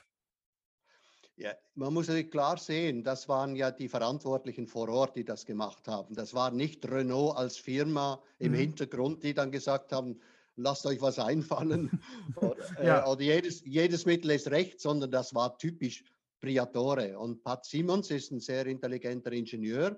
Äh, der hat dann fünf Jahre abgesessen, obwohl er eigentlich begnadigt wurde und ist erst dann wieder, hat er dann bei Williams wieder gearbeitet. Heute arbeitet er, und das ist lustig, ja. bei der FIA. okay, okay, also quasi genau auf der anderen Seite. genau, hat das Lager gewechselt. Das heißt, ähm, ich sag mal, für das Team an sich ist so eine zweijährige Bewährungsstrafe, auch wenn das natürlich ja, einen riesen äh, Aufruhr im ersten Moment aufgelöst hat, ausgelöst hat, aber in ihren Augen ähm, in Ordnung, weil ja, ich sag mal, viele natürlich auch nichts dafür konnten. Genau, Bewährungsstrafe heißt ja, es darf nichts Ähnliches wieder vorkommen. Natürlich, im Motorsport ist es immer möglich, dass man irgendwas mal verkehrt macht und, mhm. und ein Vergehen begeht. Das war eigentlich das Risiko für zwei Jahre, dass sie aus Versehen mal was falsch machen und dann deswegen vielleicht gesperrt würden. Aber äh, das ist nicht passiert und ich glaube, das war angemessen, die Strafe für Renault. Es waren die Verantwortlichen vor Ort und mhm. die zwei, die es gewusst haben, wurden bestraft. Der Fahrer nicht, weil der hatte ja gehofft, dass er mit dieser Aktion dann einen Vertrag für 2009 bekommt. Also der hat praktisch dem Chef einen Gefallen getan. Mhm. Er selber hatte mit Platz 16 eh keine Chance, das, äh, aufs Podium zu fahren. Also hat er einen Gefallen getan, hat sein Rennen geopfert. Ähm, also irgendwie verständlich, menschlich verständlich für ihn. Aber dass sie ihn dann trotzdem rausschmeißen, wie gesagt, das war der größte Fehler. Sonst hätten wir das vielleicht nie erfahren. Das stimmt, das kann natürlich sein. Äh, wie schätzen Sie denn den Sicherheitsaspekt ein? Sie hatten ja auch schon mal gesagt, dass es ja so ein heftiger Einschlag war, dass man im ersten Moment jetzt nicht gedacht hätte, dass das Absicht sein könnte. Aber es gibt ja nicht nur den Fahrer, sondern es gibt ja auch noch äh, Steward oder Marshals ähm, an der Strecke.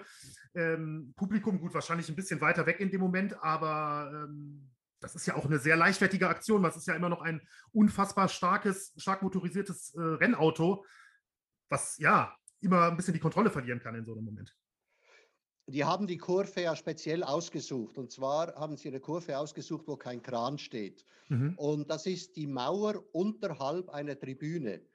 Ähm, das heißt, er ist eine Mauer reingeknallt, wo also keiner dahinter stehen kann, weil da, darüber eine Tribüne, Tribüne ist. Ja. Also hat er auch keine Streckenposten gefährdet. Also von dem her ist es okay. Man konnte ihn nicht bergen, deswegen Safety Car unbedingt nötig. Also deswegen haben sie die Kurve ausgesucht. Das Risiko für nicht äh, involvierte, also außer für den Fahrer war kein Risiko vorhanden. Okay. Und äh, der letzte Punkt wäre jetzt ein, bisschen darüber hinaus äh, geschaut. Äh, ich weiß nicht, ob Ihnen da was bekannt ist. Hatte der ganze Skandal irgendwelche ähm, Folgen ähm, auf die Formel 1, vielleicht auch intern irgendwie in den nächsten Jahren?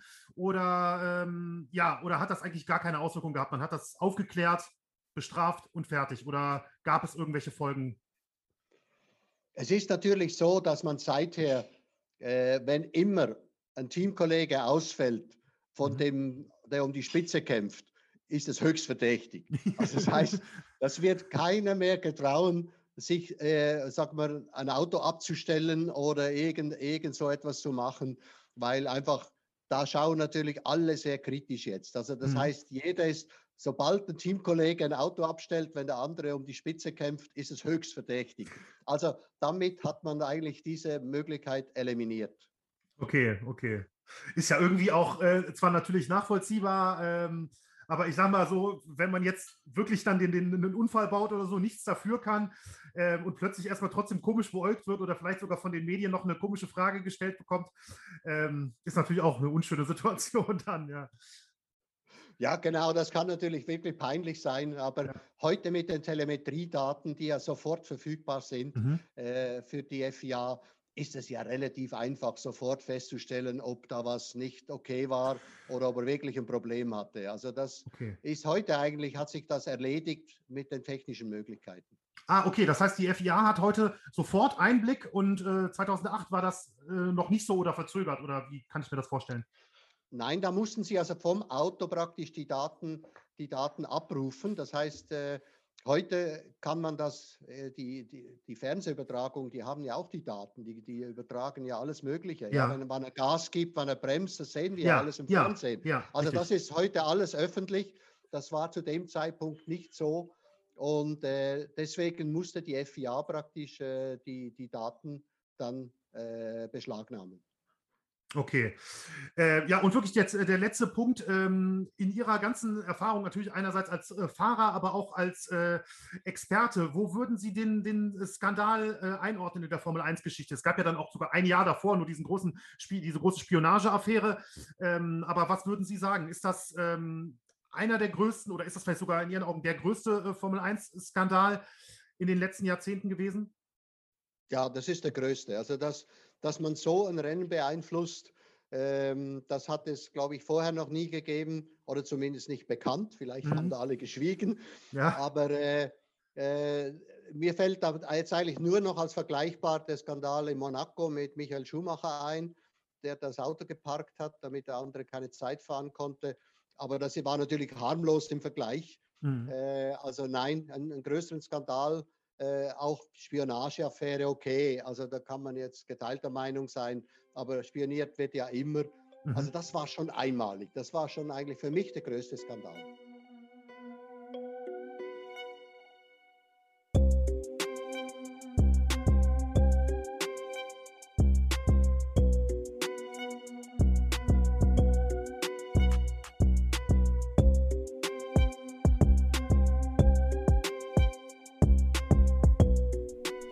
Das waren knapp 20 Minuten äh, Benny Strucker und Marc Sucher im Expertentalk über äh, das Singapur-Rennen von 2008. Und aber jetzt mal, jetzt mal im Ernst, ich finde es wahnsinnig krass, ähm, wie, wie stark Sura das alles noch erinnern konnte und wie, wie präzise und äh, detailliert der auf alles noch äh, oder sich an alles noch erinnerte. Also ich, ich meine, es ist natürlich wahrscheinlich für jeden toll, Interview-Experte bei Schattenseiten zu sein. Aber ich gehe jetzt mal davon aus, dass Marc Sura jetzt nicht irgendwie noch eine Stunde Vorbereitungszeit für unser oder für euer Gespräch hatte. Äh, aber ihr habt doch kurz darüber geredet, du warst auch relativ beeindruckt, wie sehr, äh, wie sehr er das alles noch auf der Pfanne hatte, ne? Ja, absolut. Also als das Gespräch vorbei war, hatte ich ihn, ähm, hatte ich das auch noch kurz angesprochen, dass dass ich das wirklich echt beeindruckend fand und äh, inwieweit er sich denn jetzt irgendwie vorbereitet hätte. Und er sagte dann, dass er nur noch mal äh, bei den Runden nachgucken musste, also wann es in die Box mhm. ging und wann der Unfall stattgefunden hat. Ansonsten, ja, hat sich das alles offensichtlich äh, ganz schön eingebrannt bei ihm. Und ja, er hat es ja auch am Schluss dann als den größten aus seiner Sicht größten ja. Formel-1-Skandal der Geschichte bezeichnet. Von daher passt das auch. Ja, ja also vielen, vielen Dank an der Stelle äh, auch an Marc Sura äh, ja. von unserer Seite. Und ähm, damit ist zumindest der Teil abgerundet, Benny. Ähm, wir haben ja noch was Kleines vorbereitet, aber möchtest du da dazu noch überleiten oder noch irgendwie einen kleinen Abschlusssatz finden? Ähm, vielleicht äh, deine Einschätzung für dich auch der, der größte Skandal, ähm, den du da erinnerst oder den du da sehen würdest? Oder kommt dir noch also, irgendwas anderes? Wir können auch gerne aus der Formel 1 rausgehen und äh, noch sagen, im Motorsport generell, äh, du beschäftigst dich ja tatsächlich auch mit ein bisschen anderen Disziplinen da noch. Äh, wo, ja. sie, wo siehst du das da? Ähm, also ich muss tatsächlich, also jetzt spontan, ohne jetzt irgendwie groß nachguckt zu haben, was hat man noch so auf dem Schirm, ähm, würde ich jetzt aus dem Kopf weg sagen, das ist für mich tatsächlich ähm, vielleicht sogar der größte Skandal im Motorsport. Also ich habe jetzt spontan, egal ob irgendwie Motorradweltmeisterschaft, was jetzt so eigentlich dann eher mein Steckenpferd äh, wäre, ähm, aber als auch aus anderen Serien oder weiß ich nicht, müsste man jetzt, also ich sag mal so, so Skandale kommen ja trotzdem häufig, äh, gehen ja trotzdem häufig groß durch die Presse, auch wenn es jetzt vielleicht in, der, in den USA bei der NASCAR oder IndyCar-Serie passiert oder bei einem 24-Stunden-Rennen oder keine Ahnung was. Ähm, und ich habe jetzt spontan tatsächlich nichts, was, was, ähm, ja, was eh nicht reinhaut, sage ich jetzt mal. Vor allem halt auch durch diesen Sicherheitsaspekt oder die, ne, mhm. ne, die Gesundheitsgefährdung des, des, Rennfahrers. Das ist natürlich, wie ich finde, Marc Sucher in dem Interview auch nochmal gut hervorgehoben hat, äh, was anderes als irgendeine Spionageaffäre ja. oder sowas, wo es um technische Informationen geht und so. Natürlich ist das auch nicht in Ordnung, gar keine Frage. Aber ähm, ja, sowas ist, ja. Der Aspekt wird halt so ein bisschen vernachlässigt in der Rückbetrachtung, eben weil nichts passiert ist. Ne? Aber man muss da, genau. glaube ich, man muss da, glaube ich, wirklich auf dem Schirm haben, das hätte, das hätte tatsächlich auch in dieser Hinsicht ganz, ändern, äh, ganz anders ausgehen können. Und das ist so ein bisschen für mich ein zweigeteilter Skandal. Einmal diese Manipulation des Rennens und einmal die wirkliche Gefährdung äh, eines, eines Rennfahrers. Und ähm, das finde ich auch ganz wichtig, dass wir das vielleicht noch einmal so, so genannt haben. Und ansonsten ähm, ja, kann man da vielleicht schon mal den ersten kleinen Schlussstrich drunter setzen. Bevor wir mhm. zu einer Kategorie kommen, die ja eigentlich schon traditionell dazugehört, die wir aber echt lange nicht mehr dabei hatten und ähm, die ja auch nicht immer so richtig viel mit äh, dem vorangegangenen Thema zu tun haben muss. Deswegen haben wir uns die Freiheit genommen und haben gedacht, eine Top 3 wäre jetzt nochmal an der Zeit bleiben natürlich im Motorsport, aber müssen auch nicht zwingend bei der Formel 1 bleiben und müssen auch jetzt überhaupt nicht mehr uns mit äh, Skandalen in dieser Hinsicht beschäftigen. Wir gehen jetzt also zum lockeren Teil über.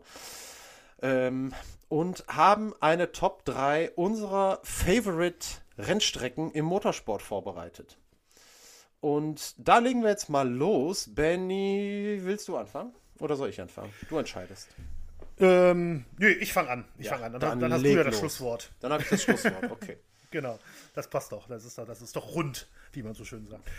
Ja, genau. Also, ähm, Daniel hatte die Idee zu sagen: Okay, jeder äh, gibt mal seine drei ja, Lieblingsrennstrecken, sage ich mal, im Motorsport hier preis in, in Schattenseiten. Und äh, auch wenn das Thema der heutigen Folge eigentlich natürlich die Formel 1 war, muss ich aus, ja, aus, aus emotionalen Gründen, ja. Aus emotionalen Gründen, genau.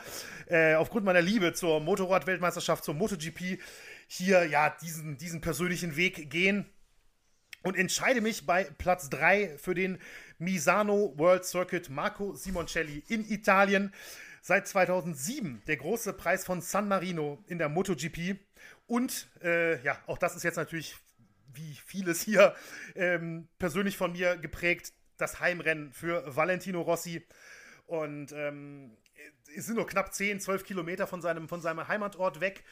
Und es ist für mich einfach jedes Jahr Es ist für mich jedes Jahr eins der tollsten äh, Motorsportwochenenden. Egal, ob die Tage davor, wo, ähm, wo Rossi wirklich für jedes einzelne Rennen immer ein neues Helmdesign hat. Also er kommt zu jedem Misano äh, Grand Prix mit einem neuen Helm. Äh, aber es ist vor allem diese unglaubliche Stimmung, die, äh, die da herrscht. Das ist, ähm, das ist für mich persönlich, was ich in Motorsporterfahrung äh, habe, äh, unvergleichlich. Ähm, und als er 2014, also als Rossi 2014 dort nach fünf Jahren ohne äh, Sieg erstmals wieder gewonnen hat, war das wirklich für mich einer dieser Sportmomente, an die ich mich auch heute noch ganz genau erinnern kann. Und deswegen hat es gar nicht, in dem Fall, das ist bei den anderen, äh, ist es anders, aber in dem Fall hat es gar nicht mit der Strecke an sich oder mit irgendwie ähm, der Architektur der Strecke oder so zu tun, sondern es ist einfach äh, mit persönlichen Erinnerungen hier ganz stark verbunden. Und ähm, deswegen habe ich mich für den Misano, Misano Circuit äh, für den Grand Prix von San Marino entschieden. Bevor ich meinen dritten Platz nenne, ist, ist Valentino Rossi dein größter Sportheld, Benny? Sportartenübergreifend? Ja. Na, okay, nee, du bist, Ja. ach nee, Quatsch. Du bist ja, du bist ja, ja, ehrlich? Mehr als die Ja, Boxer? doch, ich, ich, ähm, ich glaube schon, ja. Also ich bin ein riesen Fan der Sportart und ich würde Boxen ähm, immer allem, aber als, als Einzelsportler, ja. ich glaube, müsste ich mit Ja beantworten. Crazy, crazy. Also, wenn ihr jetzt meinen dritten Platz hört, dann werdet ihr, dann werdet ihr die, die emotionale Distanz oder die, den, wie soll ich das sagen, die Herangehensweise ans Thema Motorsport, die bei uns unterschiedlicher nicht sein könnte, raus, rausfinden. mein Platz 3. Äh, Montreal, Circuit Gilles Villeneuve. Ja, also die Rennstrecke, die Formel 1 Rennstrecke in Kanada, in Montreal. Und der Grund, also die Begründung, ist, ist ein bisschen weniger emotional als beim Benny äh, tatsächlich. Es ist so, dass in der Vergangenheit bei allen Formel 1 Spielen, die ich auf der Konsole gespielt habe, dieses Rennen für mich ein absolut sicherer Sieg war.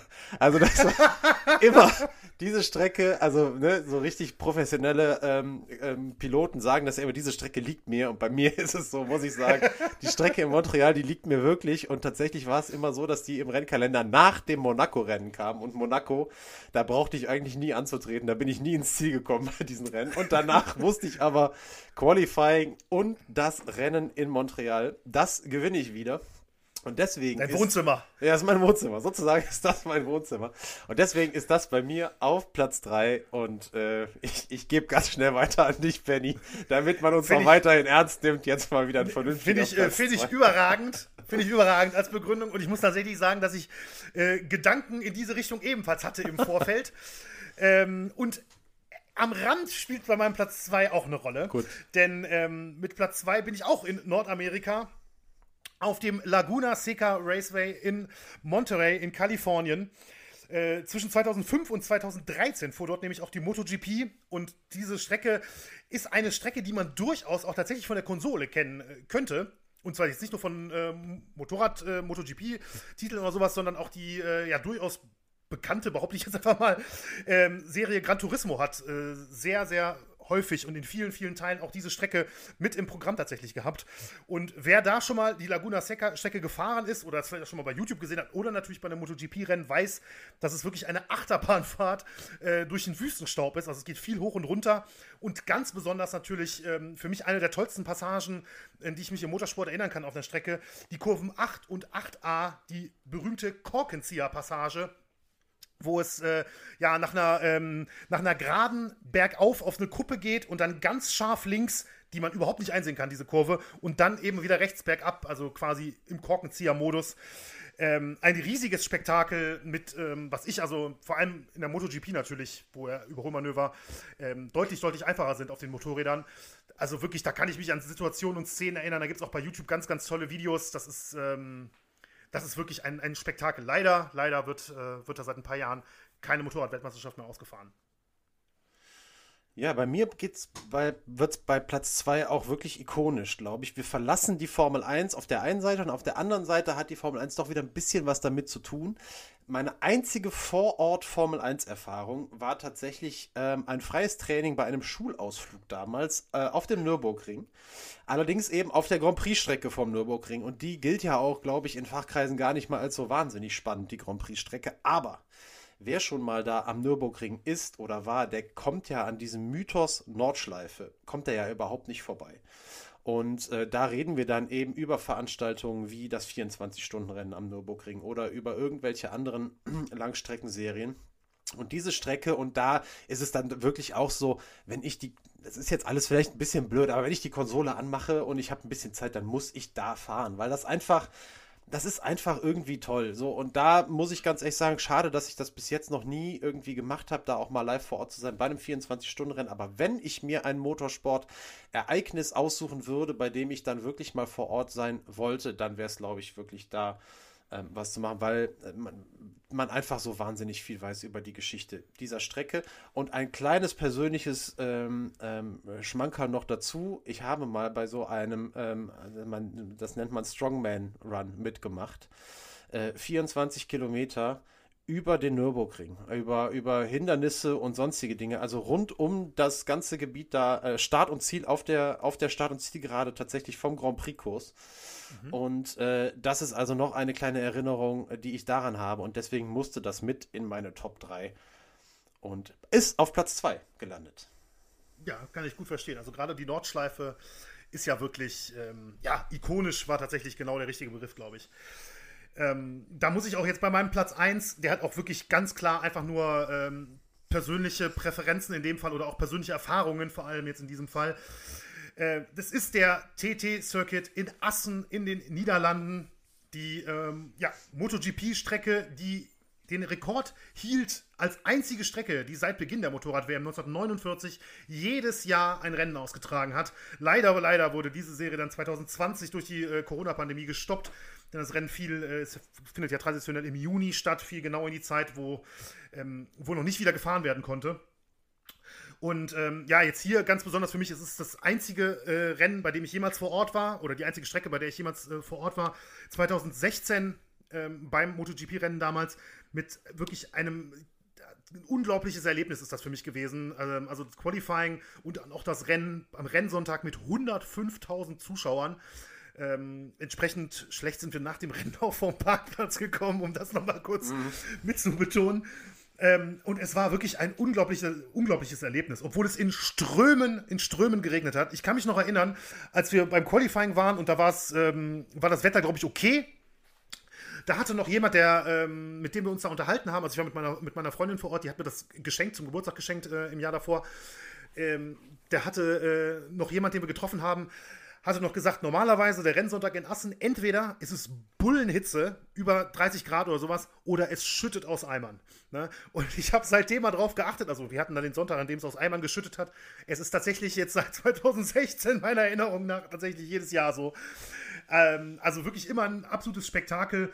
Und ähm, damals muss ich, äh, muss ich sagen, es war auch eine emotionale Achterbahnfahrt für mich, weil ähm, durch den Starkregen muss das Rennen zwischendurch neu gestartet werden. Und nach dem Neustart äh, war Rossi eine ganze Weile auf, äh, auf Platz 1 auf Siegkurs und stürzte dann im Regen. Ähm, es gewann dann Jack Miller, der, glaube ich, zu dem Zeitpunkt sein erstes oder zweites MotoGP-Rennen erst gewonnen hat, was natürlich trotzdem toll war. Aber ähm, das war natürlich trotzdem sehr bitter, vor allem weil dann 2017 Rossi in Assen gewonnen hat und ich nicht dabei war. Hm.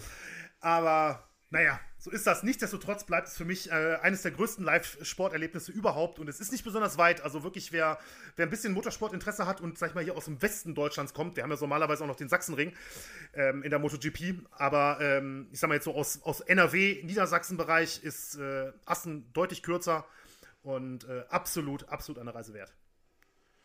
Ja, schön. Also das klingt ja wirklich nach einer sehr emotionalen äh, Platzverteilung bei dir. Das finde ich sehr gut. Ja. Und ähm, bei mir ist es einfach nur eine, mein Platz 1 ist eine Erinnerung an alte Formel 1 Tage auf der Couch. Und zwar eben auch in, in den Zeiten, in denen natürlich Michael Schumacher, ich bin da, da muss ja überhaupt nicht, kann man auch gar nicht drum herum reden, ich bin da auch total, auch was mein Alter angeht, total Schumacher geprägt. Das waren die 90er, Anfang der 2000er Jahre. Das war eben die Schumacher-Zeit. Und ähm, wenn ich mich da zurückerinnere an die Zeiten, das waren jetzt auch nicht so irre viele Jahre, aber da, wo Formel 1 sonntags nachmittags immer zum Programm gehört hat, dann erinnere ich mich als allererstes an Spa, also an, den, an die Rennstrecke in Spa-Francorchamps. Ähm, meistens natürlich dann oder häufig im Regen. Der Regengott Michael Schumacher, Rekordsieger auf dieser Strecke mit sechs Siegen. Und ähm, ich glaube, dass das tatsächlich mit Monaco, wir können ja gleich gerne noch kurz darüber reden, warum wir beide mhm. Monaco nicht mit reingenommen haben, aber mit Monaco die einzige Strecke ist, die ich wirklich im Kopf durchfahren kann. So, also die einzige, wo ich weiß, da geht die Kurve, da geht die Kurve, da geht die Kurve, äh, die ich wirklich auswendig ähm, kann, weil ich da einfach irgendwie mich so reingedacht habe. Und ich glaube auch, wenn man Formel 1 oder überhaupt Motorsport-Fans oder überhaupt nur jemanden fragt, der ein bisschen was damit zu tun, zu tun hat und sagt, nenn mir eine Kurve auf irgendeiner Rennstrecke der Welt. Und ich glaube, es gibt keine häufigere Antwort oder Kurvenkombination als Eau Rouge. Also ich glaube, ähm, das, das kennt jeder, das hat zumindest jeder schon mal gehört, auch wenn er nicht genau weiß, wie es aussieht. Und ich glaube, mhm. wenn ikonisch zur Nordschleife passt, dann passt es hier auch. Und ähm, für mich ist es einfach ein, ein kleiner Trip zurück äh, in, in schöne Fernsehzeiten da mit der Formel 1. Erinnere ich mich einfach gern daran zurück und finde diese Strecke einfach, das ist für mich so das, was Motorsport ausmachen sollte. Verkörpert irgendwie diese Strecke. Deswegen hat sie es ganz knapp allerdings nur, aber deswegen hat sie es bei mir vor die Nordschleife geschafft mein Platz 1. Keine großen Überraschungen, Benny, anders als bei dir. Ich habe zwar alle Strecken schon gehört, aber ich kann mir bei keiner richtig vorstellen, wie sie aussieht. Mhm. Aber umso schöner, äh, dass wir da bei sechs Plätzen sechs unterschiedliche Strecken haben. Ja, absolut. Und sicherlich, also ich äh, bin durchaus auch ein bisschen überrascht, äh, weil ich mir jetzt schon gedacht habe, dass wahrscheinlich bei dir ähm, es vermutlich ein bisschen Formel 1 geprägter mhm. ist. Äh, du hast Monaco kurz angesprochen, vielleicht machen wir das fast noch kurz auf. Ähm, also, es ist ja, also auch für mich natürlich, es ist natürlich immer so eins der Highlights, keine Frage, ne? Dieses große, der, oh, der Stadtkurs Monaco mhm. hat ja auch eine ganz große Tradition, keine Frage. Und dann der Yachthafen und die ganzen Prominenten, die alle noch da sind. Und ich bin wirklich Jahre über Jahre hinweg, selbst in Jahren, wo ich wenig Formel 1 geguckt habe, ähm, war es dann doch manchmal so, ach, es ist Monaco. Und dann, ja, setze dich dann doch mal hin und jetzt, dann kommt jetzt eben der Punkt, warum es für mich äh, überhaupt keine Frage ist, dass die Strecke nicht in irgendeiner Form bei mir in der Top 15 kommen würde, spontan, ist einfach nach zwei Runden, habe ich es schon bereut gehabt. Ne? Also ich finde es, also für mich persönlich ist es einfach unfassbar langweilig. Ähm, aber wie ist, wie ist deine Meinung? Ja, ich würde es so auf den Punkt bringen oder versuchen auf den Punkt zu bringen. Ein Rennen ohne Überholung ist ein langweiliges Rennen. Also diese ja. Strecke lädt halt, äh, wahrscheinlich werden jetzt irgendwie äh, Experten sagen, es gibt ein, zwei Stellen, da kann man irgendwie. Ja, Am Ende des Tunnels, ja. Meinetwegen. Aber ansonsten ist das Thema eigentlich erledigt, wenn man weiß, wer das Qualifying gewonnen hat. Das finde ich tatsächlich wirklich, das ist noch ein bisschen der Unterschied. Qualifying finde ich geil, weil auf so einem anspruchsvollen Kurs, wenn da jemand ja. wirklich der, die schnellste Runde fährt, da, und ich sage, weil da spielen die Unterschiede zwischen den Autos nicht so eine große Rolle wie auf anderen Kursen. Ähm, und ja. da, A, Überraschung, wenn da mal schwächere Teams weiter vorne stehen und man denkt, boah, guck mal, der Fahrer, der, der krebst immer so auf Platz 17 rum, aber der kann eigentlich viel mehr. Das finde ich, das ich spannend. Aber du kannst ja eigentlich davon ausgehen, wenn der Start klappt, nach zwei Runden kannst du ausmachen, okay, wenn du Pech hast, ist ein technischer Defekt oder irgendein Boxenfehler äh, oder ein äh, Fehler in der Boxengasse passiert. Aber ansonsten ist das Thema erledigt. Und dieses ganz, dieser ganze Zirkus drumherum, also Monaco ist für mich sowieso so eine Nullstadt oder Nullstaat, wie auch immer, man kann ja beides sagen das juckt mich wirklich überhaupt nicht. Und von daher ähm, hat mich das da noch nie so fasziniert. Und deswegen, ja, bin ich mit dir völlig einer Meinung. Das hat in unseren Listen hier nichts zu suchen. So. Absolut. Absolut. In unseren natürlich auch immer persönlich geprägten Listen. Und das finde ich auch äh, gut, dass wir, das, dass wir das immer so machen, muss ich ganz ehrlich sagen. Gut. Ja, dann ähm, sind wir durch für diese Woche. Der erste Ausflug in den Motorsport in Folge 24 äh, ist geschafft. Und Daniel, bevor ich äh, dir das Schlusswort übergebe, muss jetzt die Frage kommen, zumindest mit einem Hinweis oder so, in welche Richtung entführst du uns denn in 14 Tagen? Ja, wir haben ja schon mal kurz vorher drüber gesprochen, Benny. Ich hatte die Idee, nochmal eine neue Sportart einzuführen. Aber ich zweifle immer mehr und immer mehr, ob das wirklich die richtige, äh, das richtige Thema ist. Es kann tatsächlich sein, dass ich mich nochmal ändere, äh, dass ich meine Meinung nochmal ändere. Und deswegen will ich eigentlich gar nichts sagen. Nur so viel, dass ich schon der Meinung bin, dass wir zu unserer Silberhochzeit doch was Besonderes machen sollten. Und da werde ich mich bemühen. Einverstanden. Alles klar. Absolut. Und das äh, wäre dann auch mein Schlusswort, Benny, tatsächlich. Das ist dein Schlusswort. Okay. Dann. Ja, dann, äh, ja, wie gesagt, vielen Dank äh, fürs Zuhören an, allen, an alle. Folgt uns gerne äh, bei Instagram, wenn, äh, wenn ihr irgendwelche Einwände habt, Vorschläge habt, Themenvorschläge, äh, Meinungen, alles Mögliche wird immer gerne äh, gesehen und gelesen. Dann gerne an schattenseiten.podcast.gmail.com und ansonsten.